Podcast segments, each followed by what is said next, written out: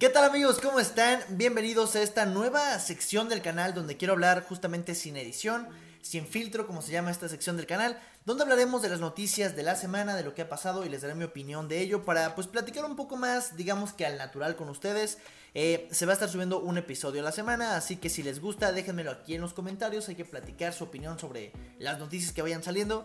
Eh, y realmente esta semana hay mucho de lo que hay que hablar, hay demasiadas noticias interesantes de lo que viene pues para este 2022, que son más que nada eh, cosas, por ejemplo, en marzo que viene Moon Knight, viene de Batman, etc. Y quiero comenzar con eso. Quiero comenzar con que Marvel soltó el primer avance, el primer tráiler oficial de Moon Knight que justamente es algo que a mi parecer se ve muy interesante y hay una reacción también en el canal. Para los que están escuchando en Spotify o los que están viendo en YouTube, ya hay una reacción tanto en nuestro Instagram oficial como arroba universo de cinerama, como también en YouTube para que la puedan ver, eh, pues nada, y disfrutarla, ¿no? Eh, realmente creo que es una serie que promete demasiado. Ya les expliqué también en TikTok básicamente quién es eh, Moon Knight es una persona que tiene, además de ser un justiciero, además de ser un antihéroe, justamente tiene este problema de la personalidad disociativa, que es personalidad múltiple, y en su cabeza tiene justamente a cuatro personas, que es Mark Spector, que es como el, principal, digamos, o el, protagonista en su mente. También tiene a alguien que se llama eh, Nonshu, que es, digamos, esto es divertido, pero es una... Digamos que Moon Knight está basado en... No está basado. Eh, su historia, digamos que se va a encontrar a un dios egipcio que es como una cabeza eh, de esqueleto de pájaro, literalmente. Em, como, sí, literalmente como una urraca gigante. El punto es que él es Nonshu y él entrega sus poderes, que es de la luna, pero con la condición de que él sea como su representante en la Tierra, su avatar en la Tierra, ¿no? Entonces, cada vez que la luna, o que sea noche, digamos, Moon Knight tendrá poderes y entre más la luna se acerque a ser una llena, pues sus poderes se potencializarían, ¿no? Eh, realmente este aspecto como de la cultura egipcia, de los poderes, de la magia, em, de este como tono un poco más serio de Marvel, y ahora con, pues con esta nueva idea, al menos con el póster que, muestran un poquito de sangre en, la mano de, Moon Knight, se ve muy interesante amigos. A mi parecer, creo que será la serie la más, pues sí, la más digamos, no tan Disney, lo, voy a definir así. Eh, de hecho, incluso los directores de la serie dijeron que iba a ser un poco como el momento de Capitán América, bueno, Falcon y The Winter Soldier, justo cuando eh, el US Agent golpea con el escudo y lo deja manchado de sangre, que sería así, pero durante toda la serie. Entonces, realmente pinta para muchas eh, cosas buenas esta serie. Me emociona mucho, llega en marzo, en marzo 30. Y de hecho, un dato curioso para las personas que nos andan eh, sintonizando. Marvel soltó el avance, si no me equivoco. ¿Qué día, de enero fue? Eh, ahorita les digo bien la fecha. Pero lo soltó exactamente a las 9.48. Que justamente fue la, hora exacta en la que la luna estuvo más. Porque, bueno, fue la primera luna llena del año. Eh, y fue donde la luna estuvo como en su punto máximo, digamos, en esta luna llena. Eh, a las 9.48. Y a esa misma hora soltaron pues el tráiler, ¿no? Eh, justamente fue el martes. ¿Martes qué día fue? Martes fue, hoy es 20. El martes 17, si no me equivoco, fue la luna llena. Eh, y pues es muy interesante el marketing de Marvel. Cómo es que hacen que cuadre básicamente todo. La fecha en que sale el tráiler, a la hora que, es, que la luna está como en su mayor esplendor. A mí me pareció muy interesante. Ahora quiero ustedes que me comenten abajo aquí en, la, en la cajita de comentarios. ¿Qué les parece? ¿Les emociona esta serie? Eh, porque hay como dos estilos ahorita con, lo que vamos a platicar, que es eh, Batgirl, por ejemplo, y Moon que son personajes nuevos, entre comillas. Em, pero que la gente veo que tiene mucho más hype, por lo, obviamente por lo de Moon Knight, por todo el universo de Marvel. Personalmente me emociona un poco más Moon Knight. Eh, pero ustedes qué opinan? ¿Les, ¿Les emociona? ¿La van a ver? ¿Están un poco perdidos con lo que está pasando en Marvel? Pónganme aquí abajo para que cuando acabe este video pues yo los pueda leer con mucho gusto. Eh, sobre su opinión de esta serie. De hecho sería la primera serie em, del año de Marvel. Y pinta muy bien este 2022, ya lo hablaremos después, pero vienen proyectos muy interesantes. Recuerden que llega para que lo apunten el, 20, el 30 de marzo eh, a Disney Plus seguro con uno o dos episodios. Así que apúntenlo porque se va a poner bastante bueno. De hecho, y aquí lo vamos a conectar. En marzo llegan los dos, digamos, proyectos de los caballeros. ¿A qué me refiero? Eh, Moon Knight es el caballero Luna. Eh, y también llega el caballero de la noche, que es de Batman. Y llega en marzo, amigos. Y lo voy a conectar con esto, porque es la segunda. Eh, la segunda noticia de esta semana que me pareció muy interesante y es The Batman confirma tanto su clasificación como su duración de la película. Primero que nada serán 2 horas 55 minutos, lo cual es una locura. Es la película más larga hasta el momento del Caballero de la Noche. Eh, casi 3 horas, es básicamente lo que dura Endgame. Eh, entonces, quiero, quiero creer que es algo interesante. Creo que las películas de Batman, la mayoría está por ahí en las 2 horas y media, en las 2 horas 40. Eh, esta sería básicamente las 3 horas. Espero que esté muy entretenida. Y lo interesante aquí, lo que quiero platicar con ustedes, es que se mencionó que esta película será clasificación PG-13. Es decir, Em, se había rumoreado antes que sería clasificación R. Eh, y ustedes me preguntarán, oye Alex, ¿cuál es la diferencia entre clasificación R y clasificación eh, PG-13? Pues básicamente la clasificación R lo que hace es, digamos que es el, el, rated, que es como para mayores de 18, como la película de Logan, por ejemplo, que digamos que puede ser por, no sé, escenas de desnudos, por violencia, por algún tema muy muy fuerte, etc. Y el PG-13 pues es para para niños o personas de 13 años y para toda la familia, básicamente. Esto fue principalmente, y aquí quiero abrir un poquito el debate. ¿Ustedes qué opinan? ¿Fue eh, decisión de Warner porque quieren más taquilla o negociaron con el director para decirle, mira, bajamos algunas escenas de tono, simplemente lo editamos y que la película salga para que llegue a más gente eh, y que no se, digamos, que no se afecte tu visión como director?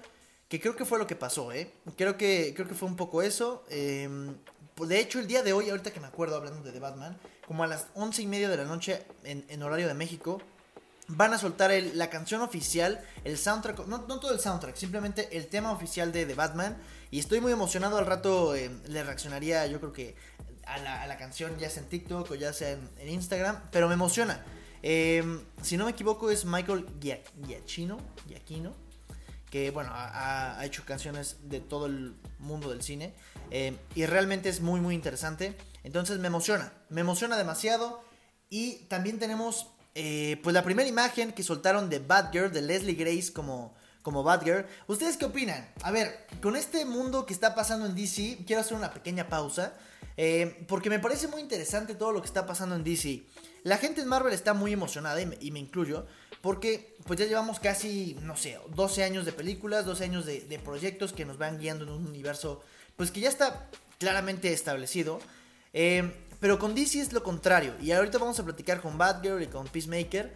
Eh, porque la gente realmente está un poco perdida diciendo, a ver, ¿qué está pasando con el universo de DC? Parece ser, o los rumores cuentan, que no veremos a ningún Batman, ni tampoco, bueno, no ningún Batman, no veremos a Ben Affleck como Batman, ni tampoco a Henry Cavill como Superman.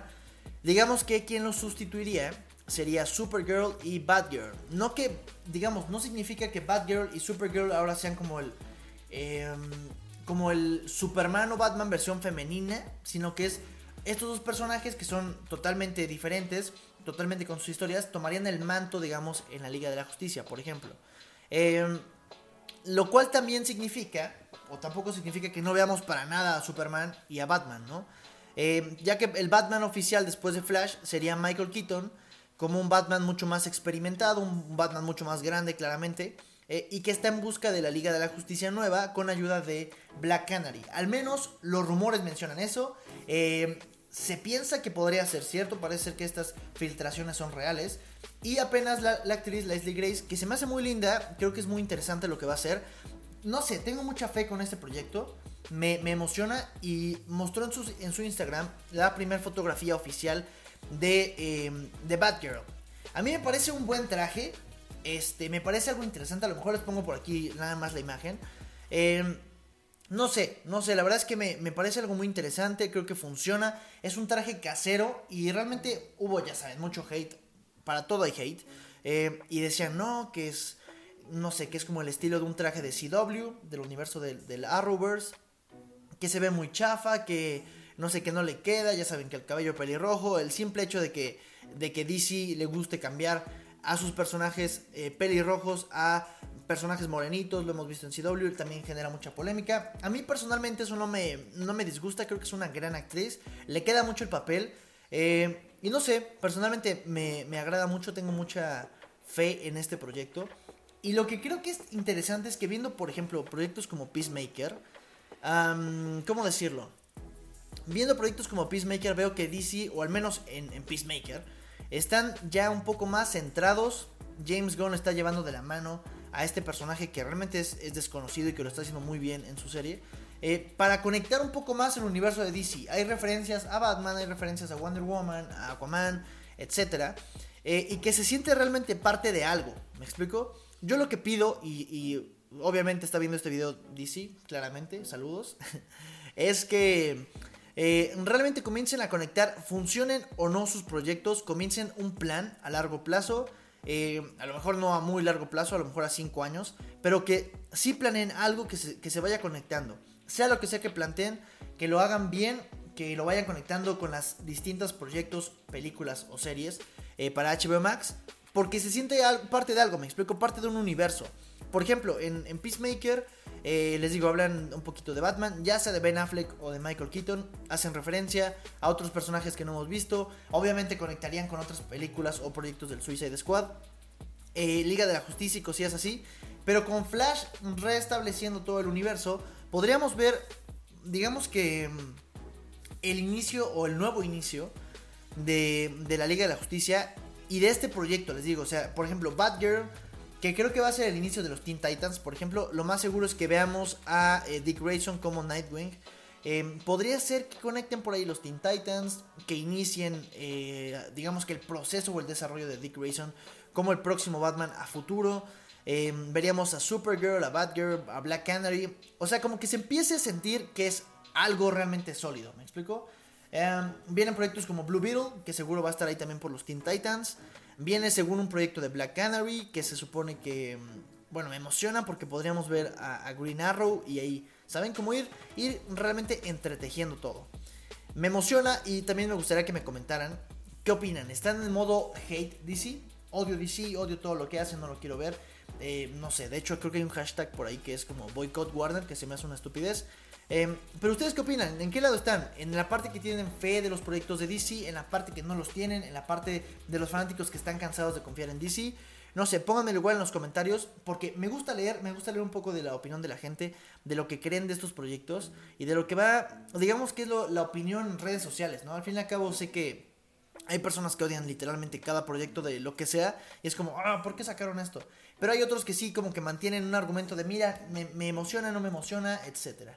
Eh, y amigos, de hecho también salió esta foto, bueno, una fotografía de, creo que se llama Brendan, ay, no recuerdo cómo se llama, Brendan algo, que es el mismo que sale en Doom Patrol, eh, no Pau Patrol, es Doom Patrol de DC Comics. Y es este robot como gigantesco, que de hecho nada más se salvó su cerebro, y él va a ser el villano de Batgirl. No sé por qué se ve muy cool, me emociona también, va a ser Farfly, eso, que es como el amigo, digamos, o pues sí, como el, el dúo, digamos, de Capitán Frío, ¿se llama? Sí, Capitán Frío. Digamos que es como el que echa fuego. Entonces, poco a poco veremos cómo es que la galería de villanos de Batgirl va aumentando. Y pues quizá, ¿por qué no? Se conectaría después con una película de Batman o algo así, ¿no? Eh, no lo sé amigos, yo estoy muy emocionado. Ustedes cuéntenme qué opinan de esto. Y quiero pasar también a una noticia eh, bueno, una noticia, un como mini análisis. Les quiero dar también mi opinión en este episodio. Que es sobre Boba Fett y sobre Peacemaker. Dos series que están compitiendo, digamos, en el streaming, en el streaming perdón, actualmente. Que es un poco la competencia de Disney contra la competencia de Warner. Uno obviamente no tiene nada que ver en cuestión. Uno es de superhéroes, que es Peacemaker, y otro es como el universo de Star Wars.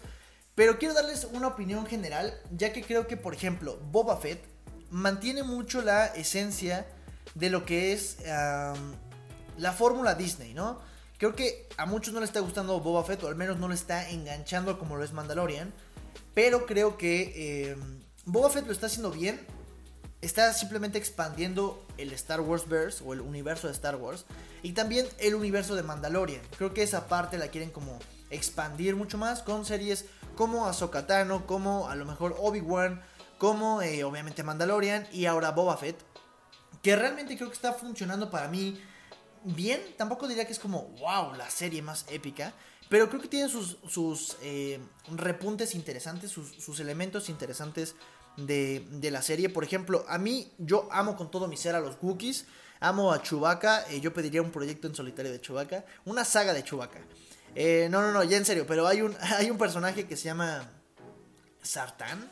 Stratan, algo así, no, no sé cómo se pronuncia, pero es básicamente un Chewbacca malo, ¿no? Un Chewbacca, pues así como más, más villanesco, tiene unos, eh, como unos brazaletes, no son brazaletes, como unas, em, no sé cómo se dice, como para los puños, con piquitos, que sacan electricidad y realmente te muestran un poco más del contexto de este, de este personaje que en los cómics de Star Wars parece ser que tiene mucho más como amistad con Boba Fett. Y me parece algo interesantísimo. Creo que es un personaje que deberían explotar mucho más. Obviamente no, no creo que le saquen una serie porque pues no habla. Pero, pero, eh, creo que sería muy interesante. Para mí, de verdad, ver una serie de, un Wookiee y todo el contexto que tienen los Wookiees me parecería algo que yo, mira, lo compro de inmediato. Eh, creo que se venderían muchos Funcos, creo que podría ser algo muy interesante, algo muy original. Pero bueno, a lo que quiero llegar es que Boba Fett me parece algo interesante. Ahí va por ahí como con un capítulo medio medio, otro medio mal, otro bien, otro super cool y ya, ¿no? Eh, parece ser que viene Mandalorian bueno, al menos en el último capítulo se escucha ahí la canción del Mandaloriano. Veremos si es simplemente un cameo o si sale Baby Yoda. Por ahí también se decía que podía salir Han Solo. Eh, pero me agrada la serie, creo que hasta ahorita está funcionando bien. Es una serie interesante. Eh, y que desde el principio no me atrapó y después ya como que... Eh, digamos que fue aumentando mi hype por la serie. Algo que me pasó, digamos que al contrario con Peacemaker. Peacemaker es una serie con un humor muy específico con un humor, bueno, lo pueden ver en HBO Max, ya están los primeros cuatro episodios de 9 o 10. Eh, y qué les digo, para mí fue algo muy interesante, porque los primeros tres episodios es un humor como muy...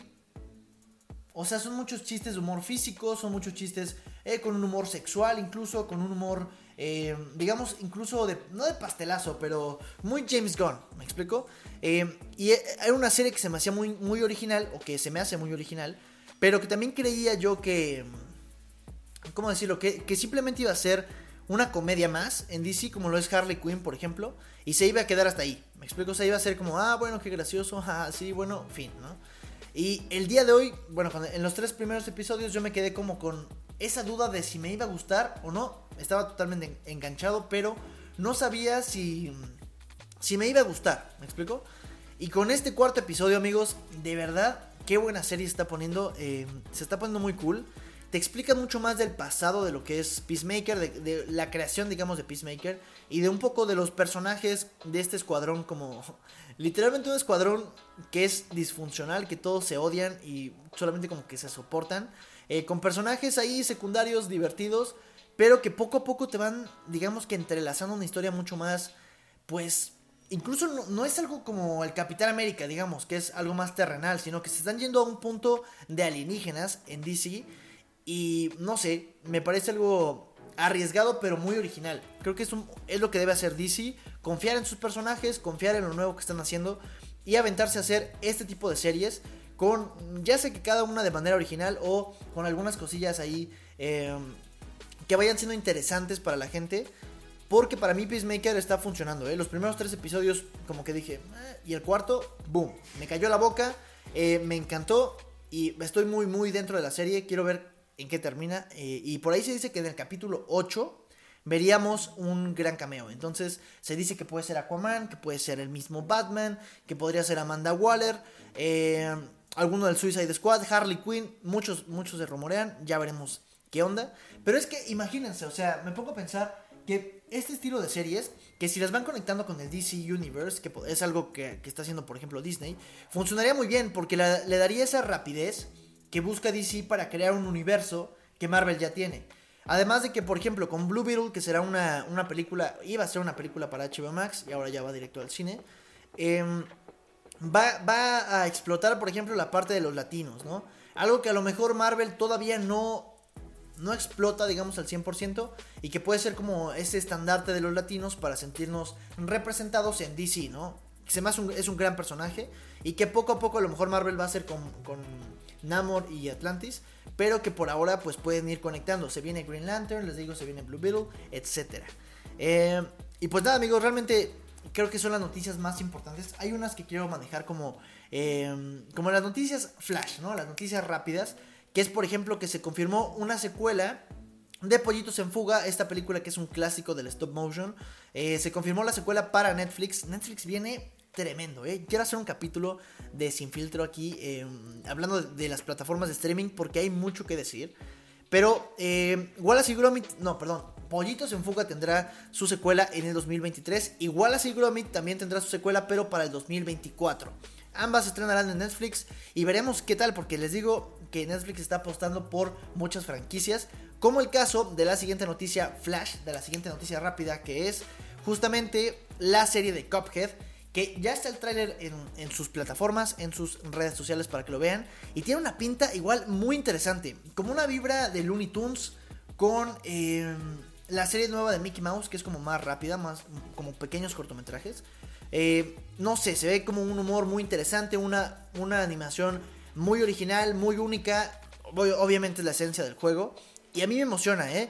Llega también en febrero eh, de este año la serie de Cuphead. O sea, ya en unos cuantos días. Y también obviamente estaremos hablando de esto en nuestras redes sociales para que nos vayan a seguir.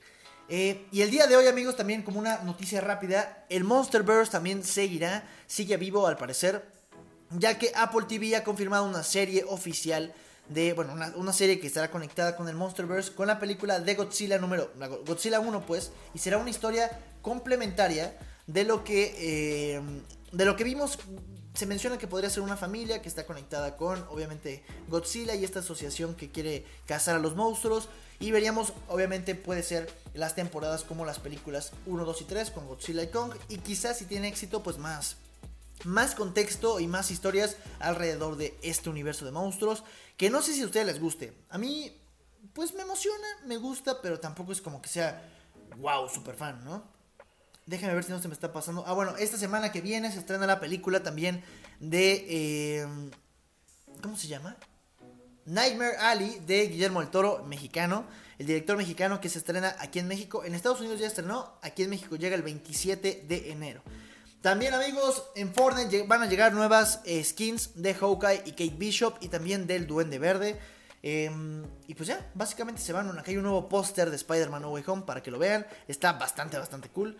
Eh, vi House en Netflix, una recomendación. Y ya amigos. Así que se pueden ir tranquilos. Ya están informadísimos también. Recuerden dejarme su opinión de estos temas aquí abajo en los comentarios. Y no olviden seguirnos en arroba universo de cinerama en todas partes. Eh, Instagram, Facebook, YouTube. Eh, TikTok, Spotify, eh, en todos lados, ¿no? En todos lados estamos como arroba universo de Cinerama. Y si les gusta este tipo de contenidos así, sin filtro, como un pequeño podcast, déjenmelo también aquí, déjenmelo saber con los likes para seguir haciendo más episodios.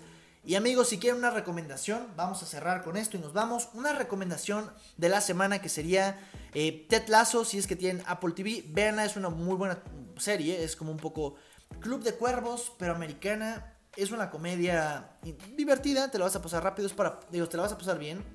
Es para pasar un momento, ya sabes, mientras cenan te echas un episodio, en lo que te estás quedando dormido, en, no sé, en la mañana rápido te echas un episodio, no sé, cosillas así.